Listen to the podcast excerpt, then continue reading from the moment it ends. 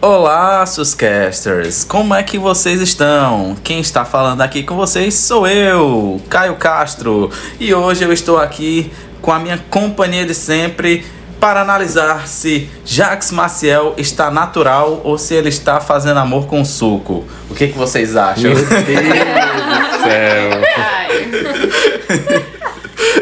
Eu acho que eu estou natural. Porque o Caio tem inveja, gente, da- do corpo astérico do professor. É, ele, ele- não é fake natty. E o que é isso, gente? Como você Atualizem a conseguiu? cota 30 a mais.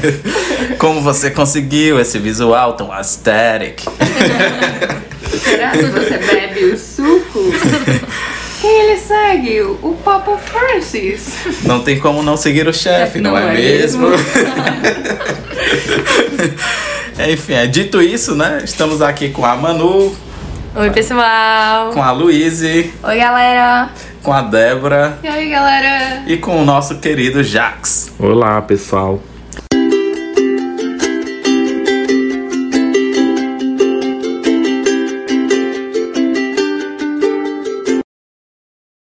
E pro episódio de hoje do nosso amado podcast, do nosso SUScast, nós escolhemos falar um pouco sobre o PTS.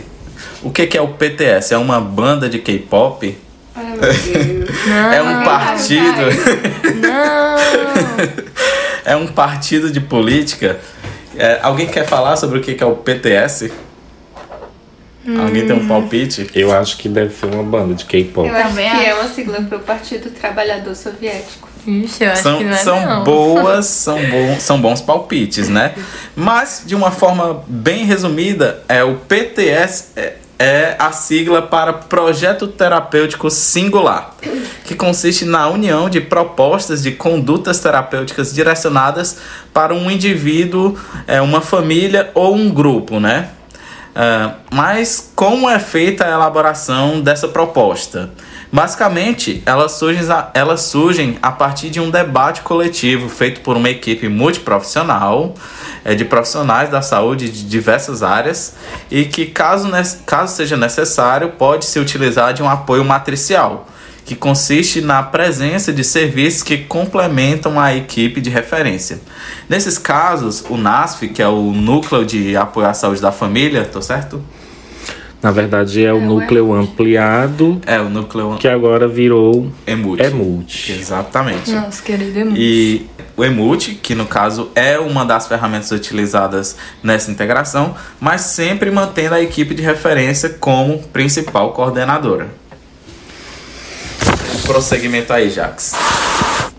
Bom, o PTS é muito da atenção primária à saúde. Então, toda vez que a gente falar sobre ele, é muito provável que ele esteja é, muito do cotidiano das estratégias de saúde da família, das equipes de saúde da família, equipes de saúde bucal. E aí é bom que a gente converse quais as situações o projeto terapêutico singular é utilizado.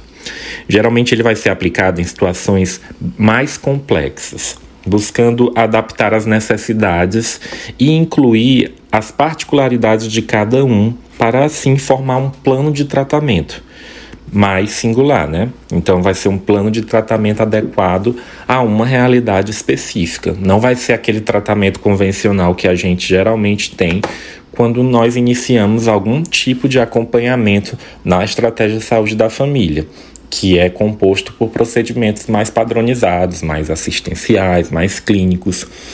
E essa forma de trabalho do PTS envolvendo a subjetividade e as particularidades de cada pessoa é, na verdade, muito bom, pois ele, além de fugir dessas terapias pré-estabelecidas, promove uma maior adesão por parte do paciente. Inclusive, nesse episódio, nós vamos chamar esse público-alvo atendido de paciente. Mas vale lembrar que, como foi falado no início, esse tratamento não é necessariamente voltado para uma única pessoa. Essas adaptações do PTS, elas também podem ser realizadas para grupos familiares, para algumas comunidades, ou seja, para uma quantidade maior que uma única pessoa. E, por último, essa atuação do PTS favorece muito o trabalho interprofissional, diferentes pessoas de formações diferentes agora atuando em conjunto para promover saúde como o objetivo final do projeto terapêutico singular. Bom, gente, vocês podem estar se questionando como que isso ocorre então. E eu vou explicar para vocês. Basicamente, vai ser dividida em quatro momentos. E quais são esses? O diagnóstico, que é quando a pessoa vai apresentar suas queixas e a equipe vai começar a analisar até chegar a um senso comum daquele diagnóstico. Depois, vai ter a definição de metas, que vai ser elaborado um plano e uma estratégia para que possa chegar a uma conclusão que seja benéfica para aquele paciente ou o grupo, como falado anteriormente. Depois, haverá uma divisão de responsabilidades. Quem vai elaborar cada plano que foi proposto? Quem vai ficar com cada atividade? E por fim, vai ser realizada uma reavaliação para ver se aquela estratégia, se aquele diagnóstico estão realmente atendendo às necessidades daquele grupo paciente. E não necessariamente eles vão ocorrer nessa ordem que eu citei para vocês. E às vezes é necessário repetir esses momentos. Por isso que existe a reavaliação. E se você ficou curioso para saber como funciona cada um, bem, para o diagnóstico, vai ser necessário que o paciente seja acompanhado por profissionais variados da equipe da atenção primária à saúde, que, como sabemos, é composto por médico, enfermeiro, cirurgião dentista e outros profissionais.